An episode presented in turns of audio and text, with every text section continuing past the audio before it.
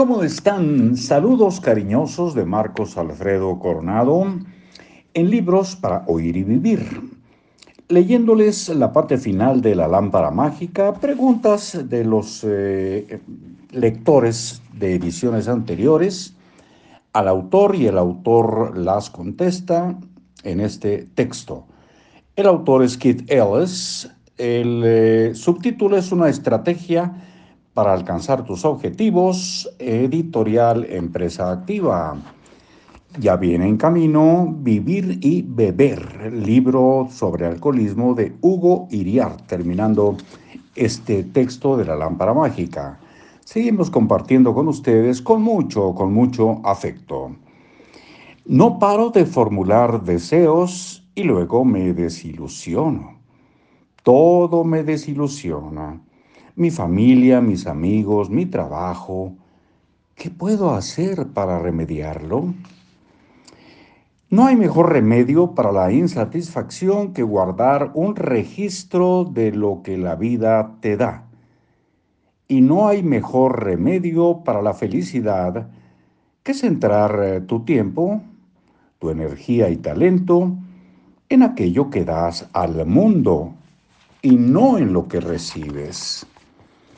Habrás escuchado sin duda aquello de que más vale dar que recibir. No se trata solo de un principio moral, sino también de una profunda verdad psicológica. El gesto de dar hace sentirse a las personas más realizadas que el de recibir. Dar entraña una mayor recompensa que recibir. Dar es sencillamente más divertido. Recibir rara vez alcanza a aquella parte de nosotros que los otros tienen que tocar. El dar sí lo alcanza.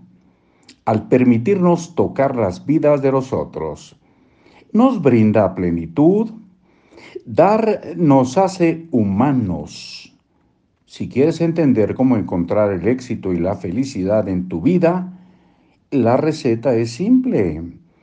Deja de centrarte en lo que puedes obtener del mundo y comienza a centrarte en lo que puedes dar. Otra preguntita de un lector es, ¿acaso los objetivos no le quitan espontaneidad a la vida? Depende de lo que quieras decir con espontaneidad. ¿Estamos hablando de ansiedad espontánea? De desesperanza espontánea, de divagación espontánea, de frustración espontánea. He aquí los estados mentales que suelen acompañar la existencia puramente espontánea de alguien que vive la vida sin una dirección, sin un propósito, sin una visión.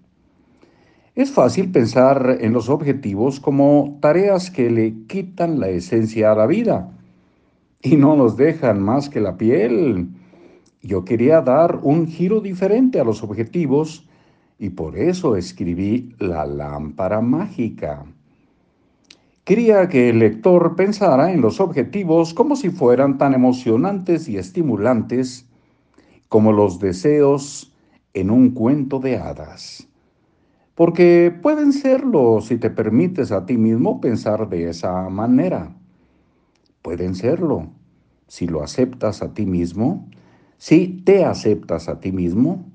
Pueden serlo si te aceptas a ti mismo como una criatura naturalmente dirigida por objetivos y luego aprendes a dominar tu capacidad natural de definir dichos objetivos. Cuando empieces a pensar en forma de deseos, comenzarás a entender el sentido de los objetivos, una expresión íntima y emocionalmente cargada de lo que más deseas de la vida. Los objetivos dan un sentido y una finalidad a nuestra existencia cotidiana y, sin ellos, nuestras vidas serían tan vacías como el océano sin agua. Un objetivo bien elaborado, un deseo, no te vacía de tus emociones, más bien te llena de emociones, te inspira, te da una razón para saltar de la cama por la mañana y le da sentido a tus días, porque les das el contenido de un trabajo trascendente. Lejos de quitarle espontaneidad a la vida, un deseo bien elaborado proporciona precisamente el trasfondo de la finalidad, contra el cual la, la espontaneidad se puede apreciar y gozar mejor. Y la pregunta de mañana está muy interesante, simplemente con dos palabras entre interrogación. ¿Cómo empiezo? mañana estaremos con ustedes, ojalá acudan a la cita. Hasta luego.